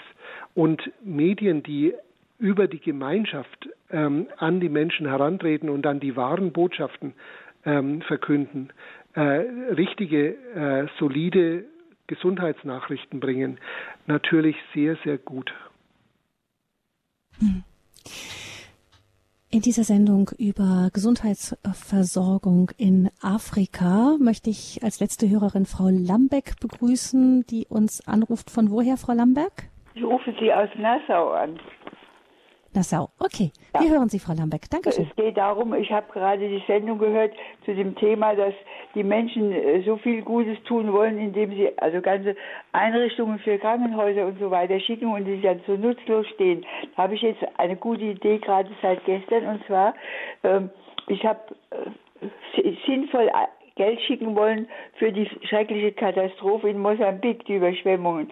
Habe aber von allen äh, äh, entsprechenden Unternehmen so gemerkt, dass sie erst hinfahren müssen und aufnehmen müssen. Das habe ich gestern, da ich beim SOS Kinderdorf ein bisschen engagiert bin, habe ich von denen einen Brief gekriegt und das ist also sozusagen, kann man nur sagen, wenn man sich an eine Organisation wendet, die dort heimisch ist und die da schon zu, sich auskennen und wissen, wo die Not am größten ist, wenn man denen dann Geld schickt, dann ist das am allerbesten aufgehoben. Ich lese Ihnen vielleicht gerade mal vor, wenn ich darf. Seit 1986 engagieren sich die SOS-Kinderdörfer in dem südostafrikanischen Staat mit, mit Mosambik. Mittlerweile gibt es dort sechs SOS-Kinderdörfer mit angeschlossenen Programmen, die tausenden Familien offenstehen und ihnen Zukunftsperspektiven eröffnen. Im Notfall greift ein Netzwerk aus erfahrenen SOS-Mitarbeiterinnen und Mitarbeitern. Wir kennen Land und Leute und können ebenso schnell wie effektiv Hilfe leisten, wie, an, wie angesichts der Naturkatastrophe dieser Tage. Und das mhm. ist also jetzt eine Idee, die ist doch sehr sinnvoll. Wenn man da was hinschickt, dann ist man garantiert auf dem rechten Platz. Man hat da sein Geld also so eingesetzt, es wird so eingesetzt, dass es wirklich sinnvoll angewendet wird in der Not. Mhm. Kollegen von den ganzen SOS-Kinderdörfern kommen da zum Beispiel an die Hafenstadt Bria, die so sehr schlecht dran ist und helfen mhm. da mit. Und wenn die nun Geld sofort haben, dann ist das sinnvoll eingesetzt. Das wollte ich nur mal so, so als Gedanken ja. dazugeben. Noch die. mit hineinwerfen. Ja, danke schön, Frau Lambeck. Ähm, ja, Professor Stich, das eine ist, ähm, da haben Sie ja eben schon äh, der Hörerin vorhin eine genauere Antwort zugegeben, eben wie ist das mit den Geräten, wie, wann sind sie sinnvoll und so. Da muss man sich wahrscheinlich, das sagt Frau Lambeck, wahrscheinlich auch gut vor Ort erstmal kundig machen, wo was gut im eingesetzt ist. Aber eben am besten Organisationen unterstützen, die vor Ort schon eine Struktur haben, die vor Ort Erfahrungen haben. Ist das richtig? Also auf jeden Fall. Äh, es geht natürlich auch immer um Geld dabei. Ne? Also wir brauchen natürlich auch Geld, um effektive Hilfe leisten zu können, auch um die Strukturen aufzubauen, die zu Solidarität führen. Aber Geld ist nicht das Einzige und vielleicht auch nicht das Wichtigste von allem. Und äh, gerade wenn ich jetzt an die Regionen denke, wo es am schlimmsten ist, wie Südsudan, Ostkongo, da gibt es oft überhaupt keine Partnerstrukturen. Da gibt es keine Organisation, die dort nachhaltig arbeiten kann und damit auch die Spenden vor Ort einsetzen kann. Und da brauchen wir dann tatsächlich auch andere Konzepte, ähm, und da würde sich vielleicht wirklich die Kirchen anbieten, ähm, um die Menschen vor Ort erreichen zu können. Ähm, ich würde auf jeden Fall aber ähm, wirklich dazu aufrufen, neben Spenden, sei es Geräte oder Geld, immer auch sich zu überlegen, was können wir tun, um dieses Konzept der globalen Solidarität, des Miteinanders der Weltgemeinschaft zu fördern. Das ist also ein, eigentlich ein Lebensstil. Im Grunde, naja, ähm, da gibt es viele Beispiele und allen voran Jesus Christus, der uns äh, vorgemacht hat, dass man tatsächlich seinen Lebensstil ändern muss, um etwas zu erreichen. Und ich kann mich persönlich da jetzt nicht als das beste Beispiel anführen, weil es mir oft nicht gelingt, aufgrund von vielen Schwächen oder, oder Zwängen, denen man äh, unterworfen ist. Aber im Prinzip vom Weg her muss es dahin gehen. Wir müssen tatsächlich unseren Lebensstil ändern und die Art, wie wir Ressourcen verbrauchen, wie wir mit anderen Nöten in der Welt umgehen. Ob wir uns abschotten, ob wir in Selbstgerechtigkeit uns zurückziehen und sagen, am besten bauen wir eine große Mauer um Europa herum und lassen niemanden rein, oder ob wir uns tatsächlich dem der Not anderer Menschen zuwenden und uns gemeinsam mit ihnen überlegen, was wir sinnvollerweise tun können. Hm. Ja, danke schön an Frau Lambeck für Ihren Anruf, Ihre Anregung. Noch ein letztes, äh, Professor Stich, in dieser Standpunktsendung zur Gesundheitsversorgung in Afrika. Ähm, es gibt ja den berühmten Satz von Maria Montessori, hilf mir, es selbst zu tun. Mhm. Ähm, ist das auch ein Satz, der gilt für Entwicklungshilfe, für Hilfe auch für Gesundheitsversorgung in Afrika? Also hinter diesem Satz steckt, ähm, denke ich, sehr viel äh, Wert, äh, Wertschätzung für das Gegenüber. In der klassischen humanitären Hilfe bin ich der Helfer und der andere der Hilfsempfänger. Und es ist immer eine asymmetrische Situation. Ähm, und ob jetzt tatsächlich die Hilfe ankommt, hängt ab von meinem Engagement, von meinem, meiner Präsenz, meinen Fähigkeiten und letztendlich dem Zufall. Und so darf ja mitmenschliches Miteinander nicht aufgebaut sein. Es darf ja nicht vom Zufall abhängig sein, ob es jetzt jemandem besser geht oder nicht. Gerade wenn wir über Strukturen und wenn wir über Menschenrechte sprechen. Und äh, wenn die Intention ist, im Grunde jemanden in die Lage zu versetzen, ein selbstbestimmtes Leben zu führen, ähm, die wirtschaftliche Situation wird so verbessert, dass er das kann, die gesundheitliche Situation wird äh, so verbessert, dass es kann, dann hat es auch wirklich was mit Wertschätzung zu tun. Und ich glaube, ähm, diese Hilfe zur Selbsthilfe wird immer so ein bisschen ähm, als, als Schlagwort genutzt, aber das, was dahinter steckt, ist eigentlich ein sehr, sehr gutes Prinzip.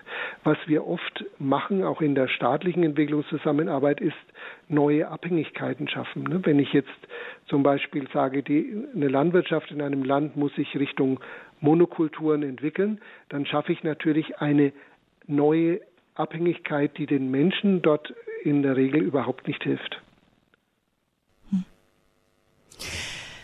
Nachhaltig Gesundheit fördern. Das ist eben nichts, was nur Ärzte angeht und das Fachpersonal in Afrika, sondern nachhaltig Gesundheit fördern in Afrika ist auch eine Anfrage an jeden von uns, an den Lebensstil von jedem von uns, weil wir verstanden haben, dass wie wir in der Weltgemeinschaft miteinander leben, dass das Auswirkungen hat auf das konkrete Leben der Menschen vor Ort und nicht zuletzt auch auf die Gesundheit vieler Menschen, die Opfer werden von Klimawandel, von Konflikten, die sich um Rohstoffe drehen und so weiter. Also man muss hinschauen und man muss nachdenken und seine eigenen Schlussfolgerungen ziehen. Vielen herzlichen Dank, Professor Dr. Ulrich Stich, Chefarzt der Tropenmedizinischen Abteilung der Missionsärztlichen Klinik in Würzburg, Missioklinik und erster Vorstand am Missionsärztlichen Institut. Vielen Dank, dass Sie uns aus Ihrem langjährigen Erfahrungsschatz so viel erzählt haben zum Thema Gesundheitsförderung in Afrika. Vielen herzlichen Dank. Ja, ich danke Ihnen, äh, wenngleich mein Name nicht Ulrich, sondern August Stich ist.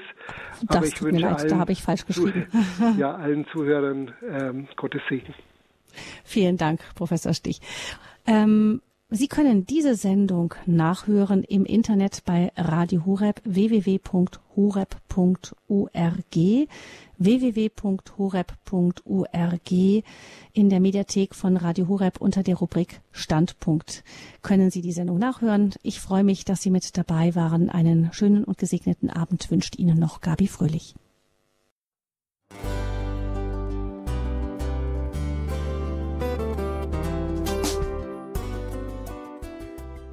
Liebe Zuhörerinnen und Zuhörer, vielen Dank, dass Sie unser CD- und Podcast-Angebot in Anspruch nehmen. Wir freuen uns, dass unsere Sendungen auf diese Weise verbreitet werden. Dieser Dienst ist für Sie kostenlos. Für uns ist er allerdings mit einem nicht unerheblichen finanziellen Aufwand verbunden. Deshalb sind wir für jede Spende dankbar. Alle Bankverbindungen unserer Spendenkontos können Sie über unsere Homepage horeb.org unter dem Menüpunkt Spenden einsehen. Dort besteht auch die Möglichkeit, online zu spenden. Natürlich nach den neuesten Sicherheitsstandards. Sie können diese Informationen auch bei unserem Hörerservice unter der Telefonnummer 08328 921 110 erfragen. Ich wiederhole die Rufnummer 08328 921 110. Vergelt's Gott für Ihre Unterstützung. Ihr Pfarrer Kocher.